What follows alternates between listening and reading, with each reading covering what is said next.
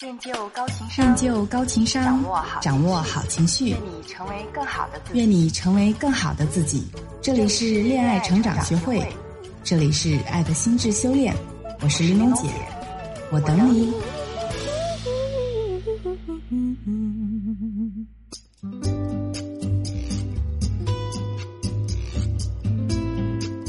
挽回爱人，情感升温，失恋调整，快速脱单，发现自我，女神养成，打造高价值，揭秘两性心理，解决情感困惑，一切尽在恋爱成长学会。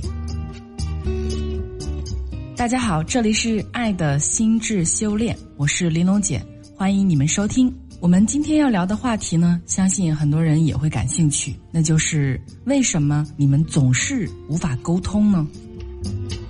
我实在没有办法跟他沟通，这大概是我做情感咨询以来听到频率最高的一句话。短短一句话，包含的却是丰富的信息量。说出这样的话，说明抱怨者在意这个跟他沟通的人，且他曾努力的尝试要去沟通。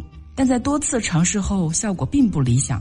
如果这个问题发生在亲密关系中，则极有可能导致情感危机，需要引起足够的重视。不然，等到想要重新去沟通时，可能会发现已经错过了最佳的时机，矛盾呢也已经发展到无法收拾的局面。如果亲密关系双方出现无法沟通的情况，那其实就是因为沟通双方因价值观念、出发点以及看问题的角度有着较大的差异，从而导致沟通无法顺利的进行。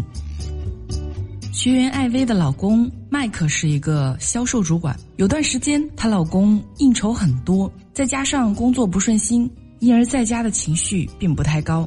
聊天也显得心不在焉，两个人因为一个梨引发了一场血战。那一天呢，窗外下着大雨，家里的气氛也不算融洽。麦克用葛优瘫的姿势仰在沙发上，对正在拖地的艾薇说：“哎呀，今天谈项目谈的嗓子都哑了，帮我削个梨吧。”艾薇听着居高临下的吩咐，气不打一处来，不耐烦的回绝道：“要吃你自己不会动手啊？”老公觉得艾薇不懂得关心和体贴人，指责了他两句。艾薇当然不接受，于是两个人发生了激烈的争执。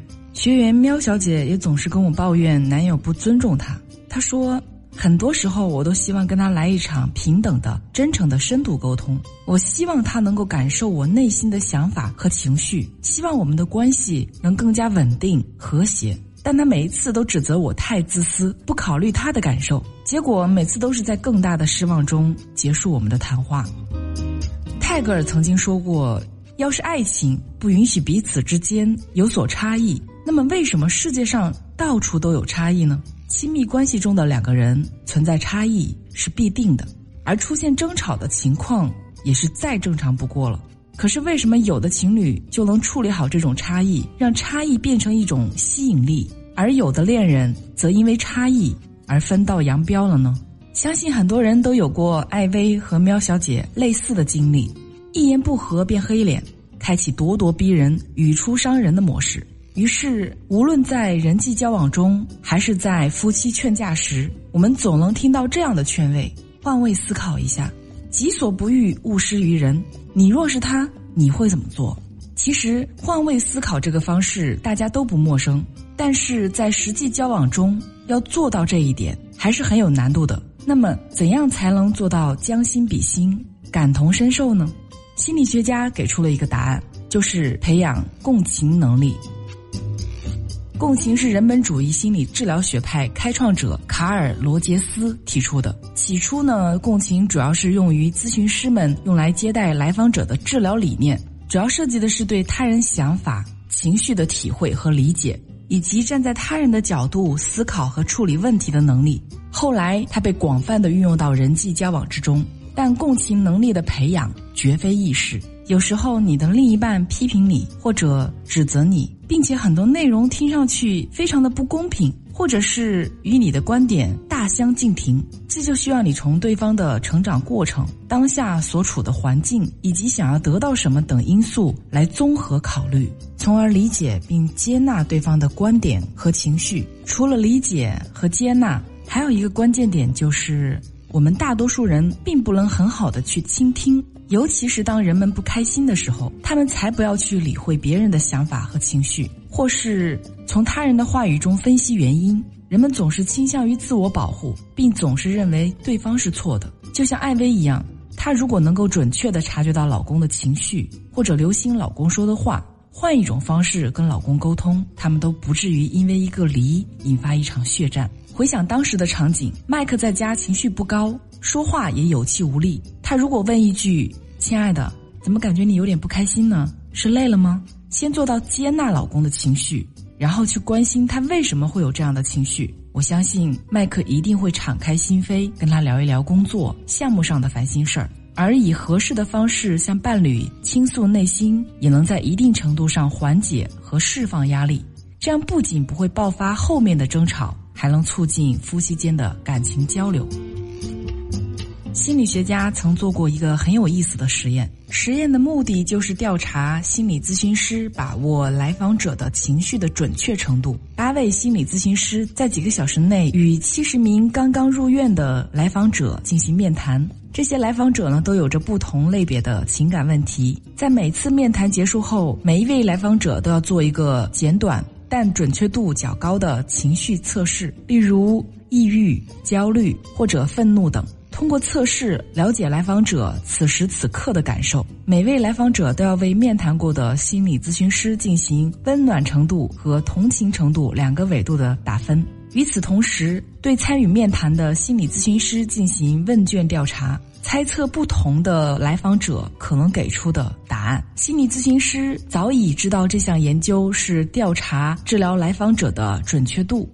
所以他们千方百计的想要猜中来访者的情绪，但是结果表明，心理咨询师对来访者的感受程度与来访者实际的感受完全没有任何关系。也就是说，心理咨询师花了两到三个小时的时间与来访者面谈他的感受，并自认为已经对来访者很了解，但实际上他们的了解程度比自己想象的要低得多。其实这个实验告诉我们，很多时候，当你自信的认为你已经了解了别人的感受时，其实并不是你想象中的那样，甚至刚好相反。我们并不了解我们的朋友、爱人和亲人，但是却自以为是的以为能与对方共情，在持续自以为是的过程中不断犯错。就像喵小姐一样，她自认为她单方面积极主动的与男友沟通了，就可以达到良好的效果。然而，他却忽略了很重要的一点：沟通的双方是相互依存的关系，沟通的质量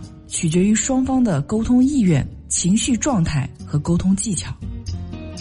那么，在生活中，我们该怎样做到共情？